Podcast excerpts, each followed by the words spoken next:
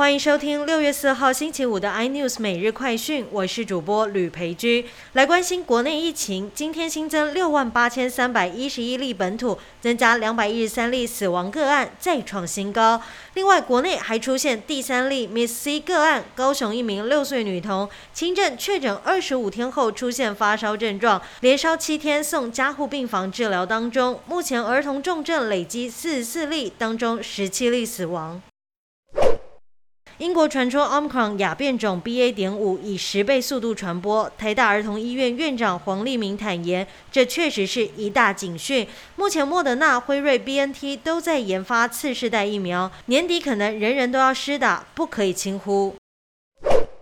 晶圆代工龙头台积电今天公布五月营收一千八百五十七亿元，比上个月增加了百分之七点六，也比去年同期增加了百分之六十五点三，再写下历史新高。二零二二年一到五月营收八千四百九十三亿元，比去年同期增加了百分之四十四点九。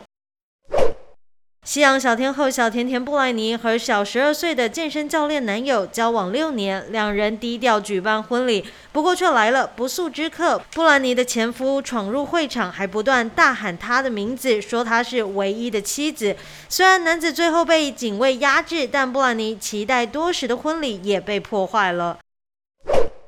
日本今天正式开放团客入境，东京羽田机场的 WiFi 机租借厂商就说，疫情期间租借率大跌了百分之九十九，但光是六月的预约数量就已经达到数百台，而且还在增加当中。更多新闻内容，请锁定有线电视四八八八 MOD 五零四三立财经台 iNews，或上 YouTube 搜寻三立 iNews。感谢台湾最大 Podcast 公司声浪技术支持。您也可以在 Google、Apple、Spotify、K KBox 收听最新 iNews 每日快讯。